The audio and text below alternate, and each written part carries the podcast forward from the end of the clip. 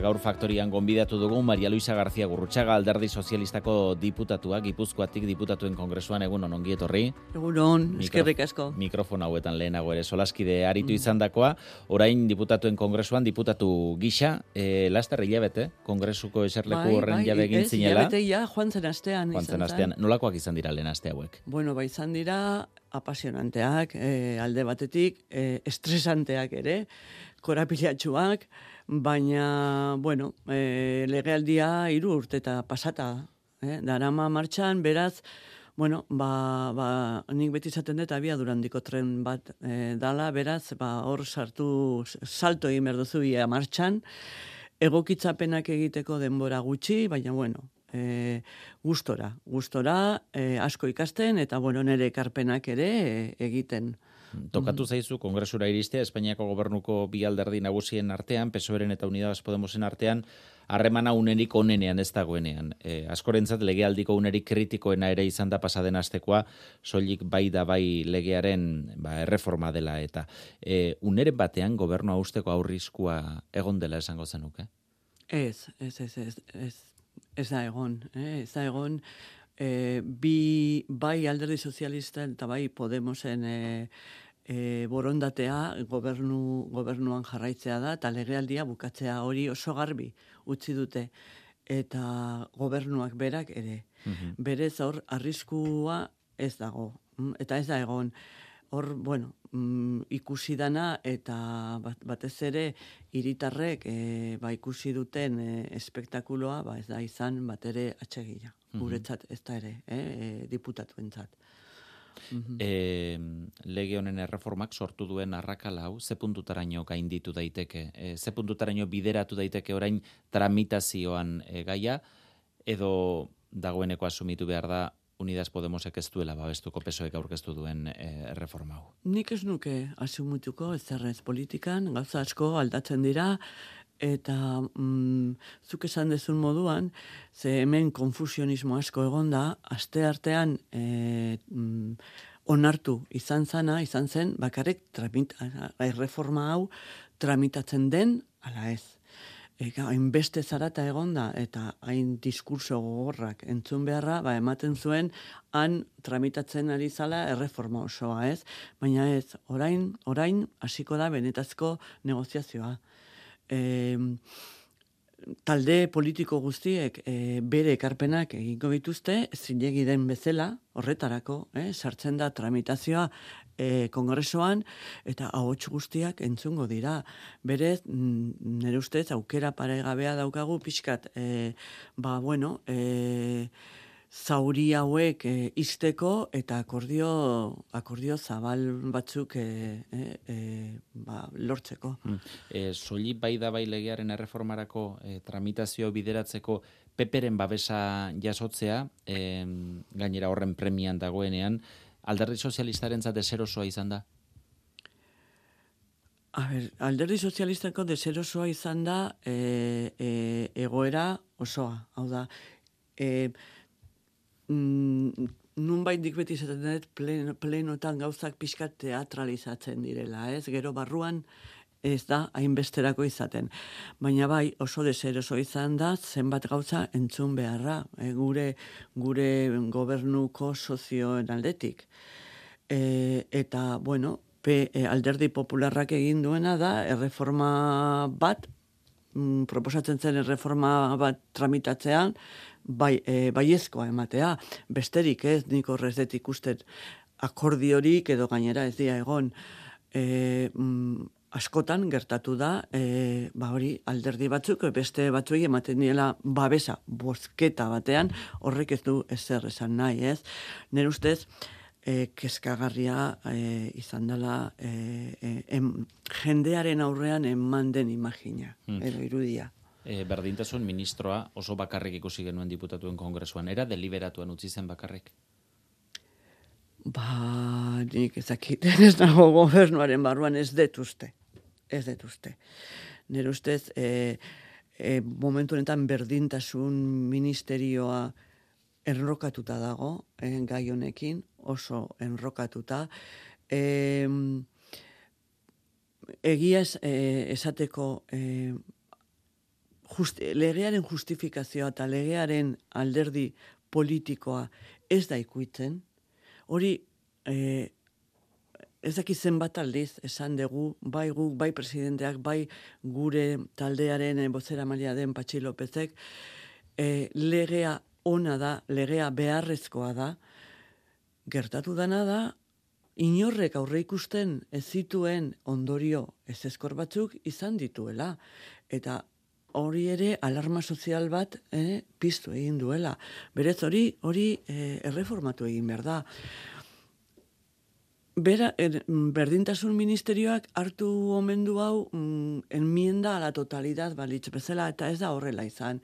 Eta bueno, ba hor... Eh, bakardade hori, ba, desde luego, nik ez uste deliberatua izan denik, baina, bueno, zuk olako mm, jarrera maximalista batean jartzen zarenean, ba, hoiek dira arriskuak, ez? Baina, bueno, nik garbi daukat negoziazioan e, gauzak e, baretuko direla. Mm, tentsioz betetako astea izan bai. den pasadena, baina itxi zen e, pentsioen erreformarako akordio batekin, ez dakit horre balio izan duen giroa gozotzeko bat ere? Bai, nue, dudari gabe, eta aste honetan ikusiko da. E, e, hor, esan beharra dago, pentsioen erreforma, izugarrizko erreforma ambiziosoa dela, ez? E, izugarrizko aurre pausoa suposatzen du e, pensio sistema gaurkotzeko eta e, jasangarritasuna bermatzeko urrengo amarkadeetan. Eta, bueno, zenbat gauza ere berriak e, sartzen ditu, ez? E, desde luego, e, asteartean, ez barkatu asteazkenean, tratatuko da, pe, e, kongresuan, sindikatukin e, lana egin da, hor e, enpre, COE gelditzen da pixkat e, momentu honetan, akordiotik kanpo, pensatzen dugu e, lortuko dala akordio bat beraiekin ere oso garrantzitsua izango litzateke. Mm -hmm. e, legea ez duetenik, e, etxe bizitza legea eta mozal legearen erreforma ere honetan agendan jarrita daude. E, mozal legeari dagokionez, bihar e, kongresuko barne batzordeak iri segurtasun legea edo mozal legea bezala ezaguna dena aldatzeko diktamena bozkatuko du. Aukera badago hori onartu gabe geratzekoa? Momentu honetan e, dagoena e, eskutartean deira negoziazioak. Eta negoziazioak nere ustez diskrezio osoz aurrera jarraitu behar dute. E, baita ere akordiotara e, akordiotara iristeko omen dago eremu bat irikita. Beraz, mm, borondatea da legealdi honetan lortzea, eh, akordi hori eta erreforma hori ere egitea. Gure, gure asmoa da eh, orain arte eh, arazoak sortu dituzten eh, alderdi mm, popularrak eh, egindako eh, legeak eta, eta, eta ekimenak ba, ahalden neurrian legealdi honetan erreformatzea eta saiestea. Eta hori nire ustez erakusten gea. Ez da gelditzen denbora asko, Mm, ze gero ba, badakigu hor hauteskundeak daudera tartean, gero ere e, udan badago e, ba hori e, abustuan e, ez abil edo edo e, hilabete hori, eta gero ja, bapatean ja, e, sartzen gea en la recta final esaten dana, baina nire ustez badago, mm. ere denbora aurrera jotzeko. Eta etxe bitzari legeari dago kinez, e, aurreko astean Kalbino eta Montero ministroek e, egun gutxitan etorzitekela akordioa zioten, atzo aldiz jone belarra zurragoa izan zen, eta esan zuen e, pesoek ez daukala ainargi hori onartu behar denik, eta beste interes batzuk ere hauzitan dituela. Bueno, horre berriro ere negoziazioan e, dago, baina nik azpimarratu nahiko nuke legea, legearen oinarria. Eta legearen oinarria da e, gobernuak onartu duen e, plan estatal de vivienda 2000 eta mairu, 2000 eta ez, 2000 eta mairu ez, 2000 eta hogeita iru eta hogeita boste tarte horretarako. Eta hor, ja, neurri batzuk e, e, aurre ikusten dira, ez? Ba, desauzio galeratzen aurkako e, neurriak, e, alkiler, e, alokairu bonoa gaztentzako, e, parke publiko, e, parke publiko, etxe bizitze parke publiko handi bat eratzea, aurre, e, aurre kontutan, aurtengo aurre kontutan, etxe bizitzarako e, diru e, paketea zazpi aldiz biderkatu egin da. E, mimila eta amazortzitik, zetorrenatik, alderdi politikotik, alderdi popularrak egindako azkeneko azkeneko aurre, aurre kontutatik, berez hor, iru mila milioi baino gehiago daude, e, baita ere, e, erkidego, e, erkidego autonomokit e, batzeko berez hor, guretzako garbi dago etxe bizitza dala eskubide bat, eta ez bakarrik eskubide bat, baizik e, ongi izate estatuko zutabe importante bat. Batez ere, e, gazteentzako e, emanzipazio e, E, erramenta bezala, ez? Mm Kontua da, e, gaur egun batetik etxe bizitza erosteko e, zorpetzea zein garesti dagoen kontuan hartuta Euriborraren joera ikusi besterik ez dago bai. eta bestetik alokairuaren prezioa ikusita eskubide hori gauzatzea zail gertatzen dela. Alokairuaren prezioa mugatzeak lagun dezake zerbaitetan hori bideragarri ikusten duzu. A ber, hori mm, egin da beste leku batzutan adibidez, orain pensatzen ari naiz Berlinen, baita ere bienan, eta tamalez e, ondorioak izan ziren kontrakoak. Hau da, e, etxe bizitzen jabeak ez zituzten e, e, merkatutik atera zituzten etxe bizitzak eta eta prezioa goraka egin zuten. Berez oso zaila da. hemen egin behar da nire ustez, eh? hau da nire ustez. Akordio giza akordio zabal bat. Nun baita ere kontemplatzen diran jabeen e, keskak eta jabeen e, eta jabeen e, eskubideak baina baina bermatzen da e, etxe bizitzarako e, bueno, ba, akzesoa edo irisgarritasun hori, ez? Zaila da, eta oraindik ere ez dugu ikusi inun olako barita magikako e, e, irtenbide bat, baina nire ustez irtenbidea pasatzen da hortikan, eta baita ere parke publiko bat, e, etxe bizitzan parke publiko bat e, egiten, eta Espainian ez da inoiz olako e, parke publiko bat egon, adibidez, ba, Alemanian dagon bezala, ze jende gehienak alokairuan bizi da, eta etxe bizitzak e, publikoak dira. Hemen beste kultura batetik gatoz, hori aldatzea mm, zaila. Baina, bueno, aurre pausoak eman behar dira. Eta nire ustez, lege honek aurre pauso eta plan estatal honek aurre pauso handiak ematen ditu. Egia esan, hemen Euskadin ere, eh, e, daukagun e, legea, orain dela urte pare bat, e, aterata, baita ere aurre pauso handiak e, eman ditu. Mm E, ondorengo bi aste hautan zer esan dezente emango duena izango da boxek aurkeztu duen zentsura mozioa. E, Meritxel batetek gaur komunikatuko die, datorren astean hilaren hogeita batetik hogeita irura ez eta bozkatuko dela zentsura mozio hori.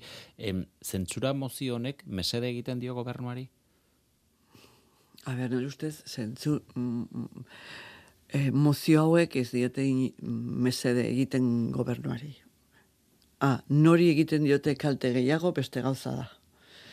Eta nire ustez hor, alderdi, box berari, ze nire ustez, e, e, errespetu guztekin esaten dut, ze mozioak e, dira e, erramenta instituzional bat, eta errespetatu behar dira, eta serioski hartu behar dira, hori esan da, e, egin duten, e, e, mm, erakustaldia alde batetik, e, tamames jauna, e, errespetu guztiarekin, eta mamez jauna, e, ba, bueno, e, fitxatzen honetarako alde batetik, eta gogatzen ari naiz, argazki famatu gura, nun ateratziren e, boxeko, e, bueno, ba, undi maundi guztiak, gizonezko de, guztiak, eta mamez jaunarekin, ematen zuen, ez dakit, argazki bat, pues, del siglo pasado ez dakit, ez, baina, baina oso, oso, oso itxusia. Hori esan da, nire ustez, mm, kalte handia egiten dio alderdi popularrari. Ze e, jartzen du erabaki baten aurrean eta ja ikusi dugu zer gertatzen nahi da. E, azkeneko edo aurreneko mozio zentzuran kasado oso gogor agertu zen e, boxen aurka, eta esezko borobila eman zion. Orain honetan, e, Nuñez Feijok esan du azten itu egingo direla.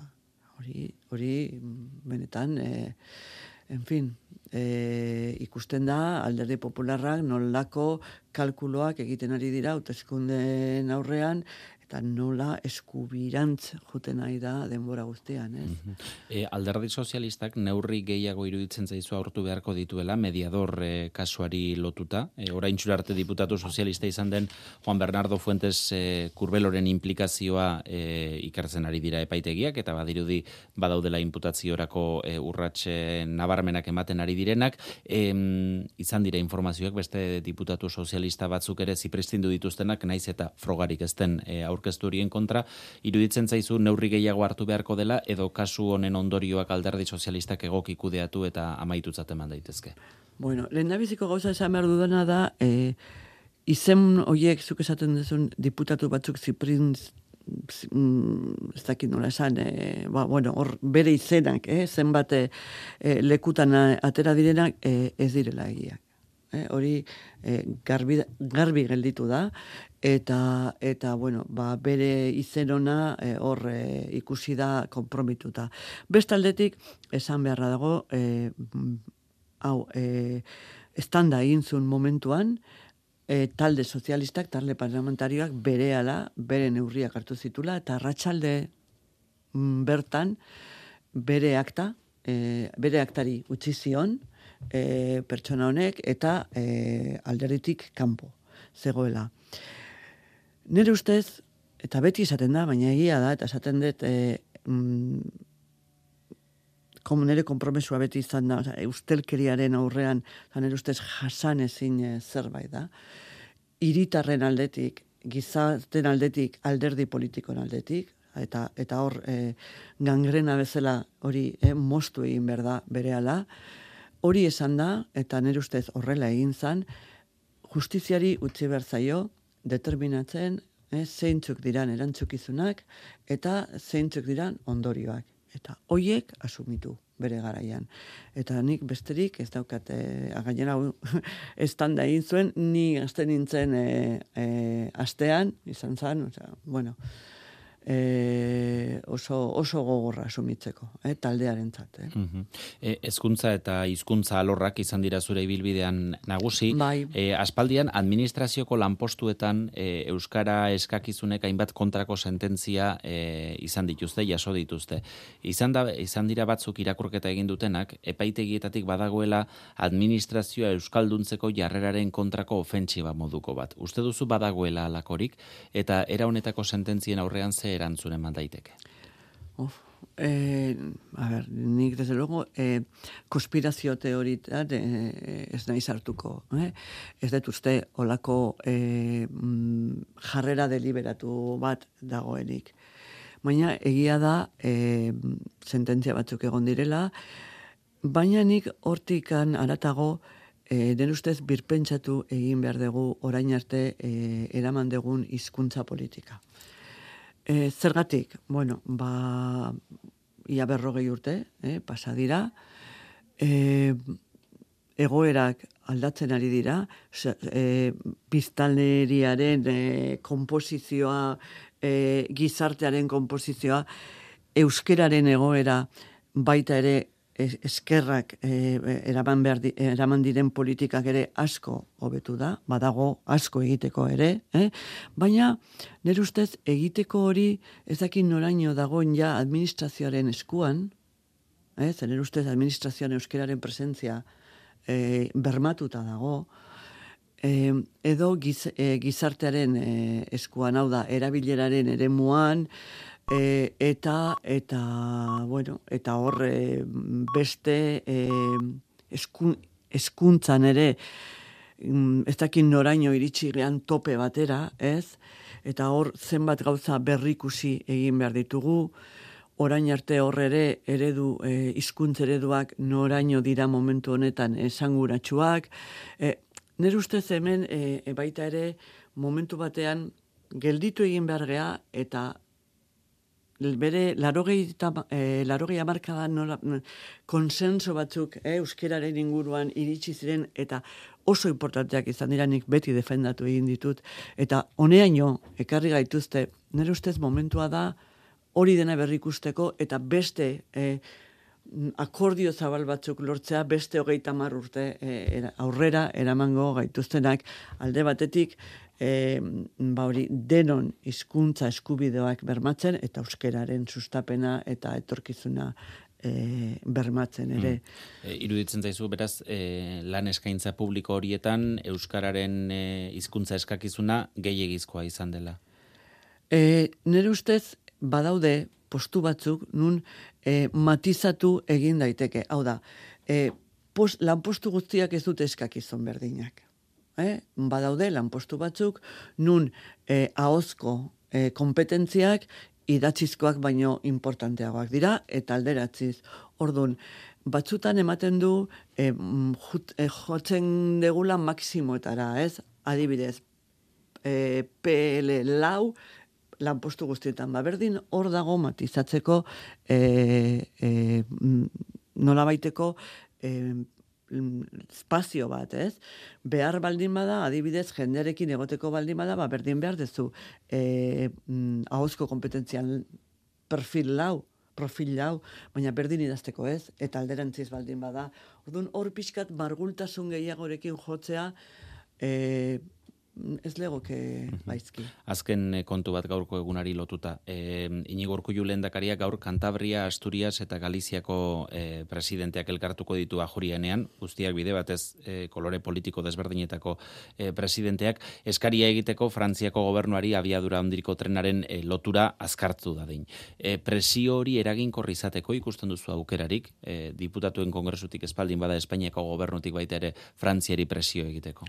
E, Nik dakidanez, e, azkeneko bileran ma, e, Macron presidente eta Sánchez, Pedro Sánchezen artekoan, e, iritsi ziren e, nolabaiteko konpromiso batera.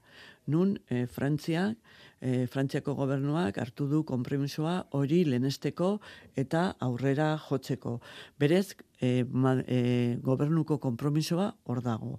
Eta baita ere, e, badakit, e, bat batzordetan, bai transportez e, eta mugikortasuna eta baita ere e, asuntos exterioresen e, tratatu egin dela, LG Atlantiko eta eta abiadura altuko trena eta nire ustez e, guretzak, desde luego, hemen, batez ere gipuzkoan, baina kornisa kantabriko zoan, eta baita ere frantzialdean e, ezinbesteko, ezinbesteko e, garapena da ezin da ezin da onartu gaur egun, ba hori daukagun komunikazioak e, ba adibidez Baionarekin edo hori dena hobetu beharra dago. Eta eta ba hori abia durandiko trena TGV Frantziako Donostiraino sartzea eta aurreago jotzea eta alderantziz e, gure trenak e, Frantzira jotzea hori gaur egun mm, eta ez hori bakarri nik esango nuke ere oso interesgarria izango litzateke ere e, urbiltasureko trenak, hau da, tren regionalak, Bayona eraino, Burdeos eraino, Santanderretik, Bilbotik, pasata donostitik, e, Bayona hori izango litzateke izugarrizkoa. eh? Maria Luisa Gorzia Gurrutxaga, alderdi sozialistako diputatuak ipuzkoatik, diputatuen kongresuan eskerrik asko gaur euskadi retiratortzegatik. Zuei, eta nahi dezuten arte. Bederatzia jo berri dira.